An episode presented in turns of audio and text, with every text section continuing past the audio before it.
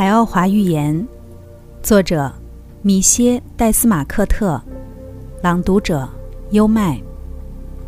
第一章：涛，外星人的神秘邀请。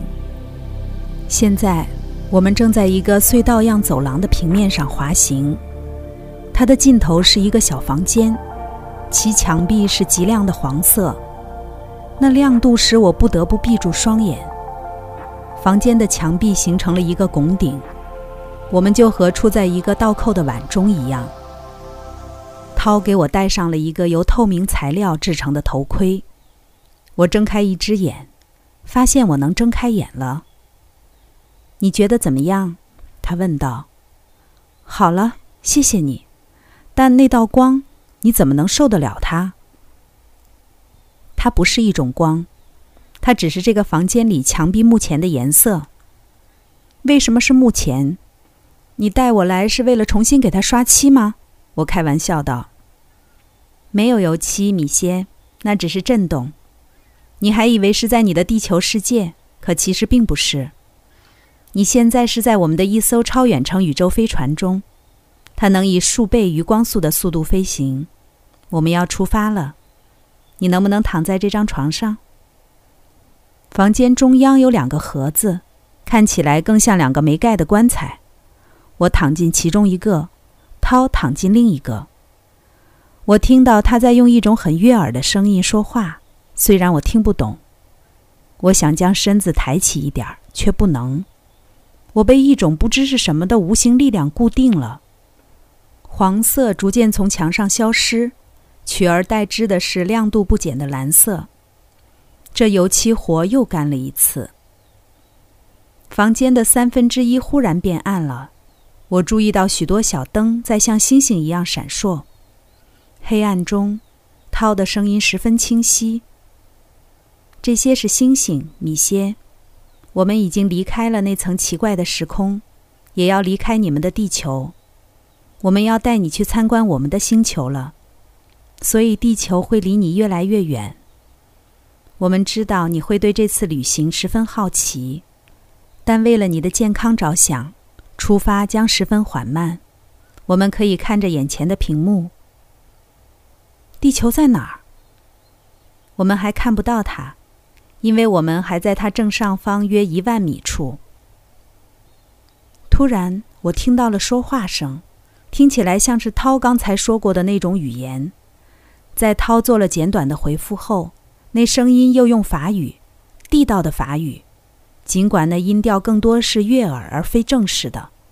欢迎我登上飞船，这很像地球上航空公司的“欢迎乘坐本公司航班”。我记得自己当时觉得那很有趣儿，虽然知道我正处在不寻常的环境中。同时，我感到一丝非常轻的空气流动，然后就凉爽了起来，就像开了空调一样。景色开始飞速的变化，屏幕上出现了一个天体，那应该就是太阳。最初它好像贴着地球，准确说是南美洲的边上，这是我稍后发现的。我又在怀疑自己是不是在做梦了。美洲一点一点在缩小，澳大利亚还看不见，因为阳光还没照到那里。现在可以变出地球的轮廓了。我们似乎在绕着地球北极上空的一个地方飞，在那儿，我们改变了方向，以一种不可思议的速度离开了地球。我们那可怜的地球变得像个篮球，然后像台球，直至完全消失。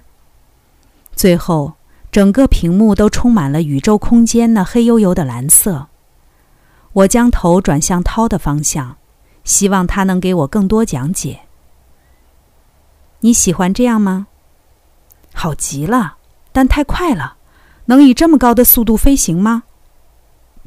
这不算什么，我亲爱的朋友，我们起飞的非常轻柔，只有从现在起，我们才是全速飞行。有多快？我打断他的话，比光速快数倍，比光速快数倍，那是多少倍？太不可思议了！光障怎么办？我明白这对你来说显得难以置信，就算你们的专家也不会信。然而，这是事实。你说比光速快数倍，那是几倍？米歇，在这趟旅程中，许多事情将会特地展示给你，许多事情，但也有一些细节是不能让你知道的。我们飞船的准确速度就是一例。很抱歉，因为我也理解，当你的好奇心不能被全部满足时的失落感。但你以后将会看见并学到非常多的新奇事物，所以，当有些事情不能让你知道时，请你不要太介意。他的态度表明这件事儿到此为止，我也就没有再坚持，觉得再问就有些无理了。看，他对我说：“那是什么？土星。如果我的描述不像你们所希望的那么详细，请读者一定原谅我。但必须要说一下的是，当时我还没有完全恢复所有的感觉，在这么短的时间里看到这么多新奇的事物，我实在是有些晕了。随着我们的接近，这著名的土星在屏幕上迅速变大。它的颜色实在是太美了，我在地球上所见过的任何事物都不能与之相比。它有着黄色、红色、绿色、蓝色和橙色，每种颜色中都有着无数的细小差异，它们在那里融合、分离、增强、变淡，形成了那著名的土星光环。这绝妙的奇观在屏幕上占的面积越来越大。意识到我不再受那立场束缚后，我就想摘下我的面具，以便去更好的看那色彩。可涛示意我别动。他的卫星在哪儿？我问道。你可以在屏幕右边看见两个，它们几乎挨在了一起。我们离它多远？大约六百万公里，或者更远。控制台那边知道准确数据。要我估计的更准确。我得知道我们的摄像机现在镜头的焦距有多大。突然，土星从屏幕左侧消失了，眼前又一次布满了宇宙空间的颜色。我觉得就是在那时，我感到了一种前所未有的得意，因为突然想到自己正在经历一场非同寻常的旅行。为什么会是我？我从未祈求过这些，也没想过此生居然能有机会。试问谁敢期望呢？踏上这样的探险之旅。涛站了起来。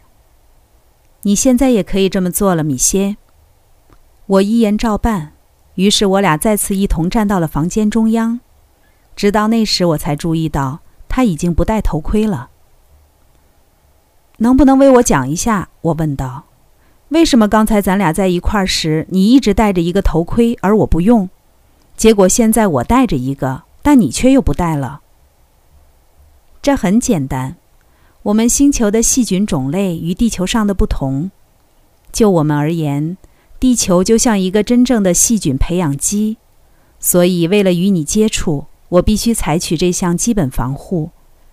对我们来说，你本人也曾是危险的，不过现在已经不是了。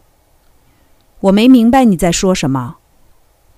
当你进入这个房间时，墙壁的颜色对你来说太强了，所以我给了你你现在戴的这个头盔，它是专门为你设计的。实际上，我们能够估计到你的反应的。没多久，房间的颜色由黄变蓝，那是因为你身上百分之八十的细菌都被杀死了。之后，你感觉到一股冷空气，像空调一样，那是又一种消毒。其机理就是应用放射线，虽然那不是准确的术语，因为这没法翻译成任何一种地球语言。这样我就被百分之百消毒了，而你身上却仍有相当多足以对我们造成极大危害的细菌。我现在给你两粒药丸，三小时之内你就可以认为和我们一样纯净，成为我们的一员了。他一面说着。一面从他位置旁拿出一个小盒子，从里面取出药丸和一个装有某种液体的试管。我想那试管里装的是水，并把它们递给我。我抬起头盔下端，把它们都扶了下去。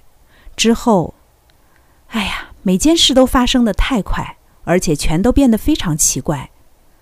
涛把我抱到铺位上，拿下我的头盔。这是我从离我身体两到三米远的地方看到的。我能想象出这本书里的某些事情对没有思想准备的读者来说会是匪夷所思的，但我的确是在不远处看着我的身体，而且我能够仅凭意念就在房间里移动。涛说道：“米歇，我知道你能看见我并听到我说的话，但我不能看见你，因此我没法在讲话时看着你。你的灵体已经离开了你的身体，不用担心。”这并不会有危险。我知道这对你来说是第一次，有的人确实会感到害怕。在那两粒特殊的药物中，一粒是为了清除你体内所有对我们有害的细菌，另一粒是使你的灵体离开你身体。这将持续三小时，也就是给你消毒的时间。这样，你就可以参观我们的飞船了。既不能给我们带来感染的风险。也不会浪费时间。听上去很奇怪，但我却觉得顺理成章。我跟着他，这样实在是妙极了。每当他穿过一个房间，来到下一个房间的箱板门前时，箱板都会自动划开。我和他保持一段距离。每次，如果那门在我经过之前就关闭了，我仍然能径直穿过它。最后。我们来到一间直径约二十米的圆形房间，那里至少有十二名宇航员，全是身材像涛一样的女性。涛向其中四人走去，他们分别坐在巨大的、看起来很舒适的椅子上。这些椅子围成了圆圈。当他在一张空椅子上坐下后，那四个人都转头看向他，脸上带着询问的表情。他好像乐意让他们等一会儿似的，但最终他还是开口了。我又一次听到了那种令我陶醉的语言，那半谐音的发音我还是第一次听到，对我来说非常新颖，而且音调是那样的悦耳动听，就像是在唱歌一样。他们看起来都对涛的报告极感兴趣，我想他们是在讨论我。我猜对了，我是他们这次任务的主要目的。当涛停止发言时，他们就开始了一连串的发问。又有两个宇航员也加入进来，讨论气氛越来越热烈。他们的谈话我一句也听不懂。同时，我看到有三个人坐在一个显示出色彩较为逼真的三维图像的屏幕前。于是我靠近那里，发现这个房间是飞船中心控制室。我的隐身使参观更为有趣。每个人都能做着自己的工作，不会因我的存在受到干扰或是分散注意力。有一个比其他屏幕都大的屏幕上，我看到许多小光点，有大有小，有亮有暗，而且都持续地朝恒定的方向移动。有些移向屏幕左侧，有些移向右侧。当它们在屏幕上变得越来越大，速度也就变得越来越快。并最终从屏幕上消失。它们的颜色非常鲜亮，极为漂亮，从淡淡的光辉到明亮的黄色，就像我们的太阳一样。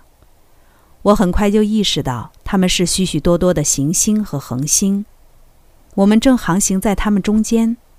它们无声穿过屏幕的过程，深深吸引了我。我说不出我欣赏了它们多久。突然。一个柔和而威严的声音响彻船舱，同时许多灯也开始闪烁起来。宇航员们的反应很迅速，那些在与涛谈话的人都立刻返回各自的控制台前。他们的椅子好像是专人专用的，每个人都在全神贯注地盯着眼前的屏幕。在这些大屏幕的中央，我开始看清一个很难用语言描述的巨大物体。硬要说的话，它是一个圆形的蓝灰色的物体。只见它静止在每个屏幕的中央。房间里鸦雀无声，众人的注意力都集中在三名正控制着一些长方形仪器的宇航员身上。那些仪器有些像我们的电脑。突然，在一块我以为是墙的巨大区域上，我震惊地看到了一幅纽约的图像。不，那是悉尼。我对自己说道。但那桥却不一样，那是座桥吗？我惊讶的立马去问刚好站在我身边的涛，然而我却忘记了，我已不在我的肉体中，没人能听到我说话。我能听到涛和其他人对那图像的评论，但由于不懂他们的语言，我还是什么都不明白。不过我确定的是，涛并没有骗我，就是说我们确实是离开地球了。这位向导曾告诉我，我们是以数倍于光速的速度飞行，而且我看见我们经过了土星，还有之后那些我认为是行星和恒星的天体。我们真的回来了吗？为什么？涛大声讲起了法语，于是所有人都将头转向他的方向。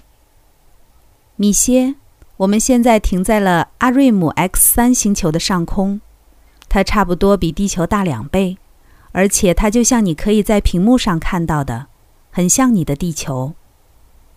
我现在无法给你详细讲解我们目前的任务，因为我也得参与操作。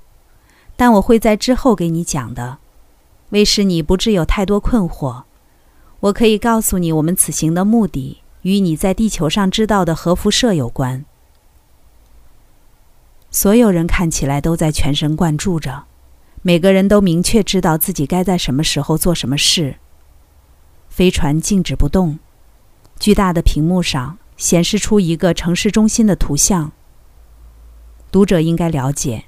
这个大屏幕其实和一个巨大的电视屏幕差不多，只是上面的图像太真实了，就像我们正在从一栋高楼的窗户里向外看似的。我的注意力被吸引到另一个稍小的屏幕上，它有两个宇航员监视着。我可以在这个屏幕上看到我们的宇宙飞船，它和我在平行世界时见过的一样。在我看着的时候。我惊讶地发现，一个小球正从飞船的中部稍下方射出，就像母鸡下蛋一样。一出来，它就向着下方的星球加速飞去。当它从屏幕上消失后，另一个小球也同样被释放出去，接着是第三个。我注意到这些小球都分别被不同组的宇航员用面前的屏幕监视着。现在。这些小球的下降可以直接在大屏幕上看到了，它们与飞船之间迅速增加的距离本该使它们很快就看不见，但它们一直显示在屏幕上。我由此推断，这摄像机一定有极强的变焦能力。确实，它的变焦能力太强了，以至于之前那两个小球分别从屏幕的右边和左边消失了。我们现在只能清楚地看见中间这个小球下降到地面的过程。它停在了一个巨大广场的中央，广场的周围有许多公寓建筑。只见它悬浮在那里，就像被吊在了离地几米远的地方。另两个小球也被以同样的方式监视着，其中一个在一条穿过城市的河流的上方，另一个悬浮在城边一座小山的上空。出乎意料的是，屏幕上出现了一幅新图像。现在我可以清楚地看到那些公寓的大门，或更准确地说是门廊，因为在那些本来应该是门的地方，现在是一些裂口。我还清晰地记得，直到那时，我都还没有意识到这座城市多么的古怪，一切都是死静不动的。刚才带来的是《海奥华寓言》第一章，《涛外星人的神秘邀请》下部。这里是优麦的书房，欢迎评论区留言点赞，关注主播优麦，一起探索生命的奥秘。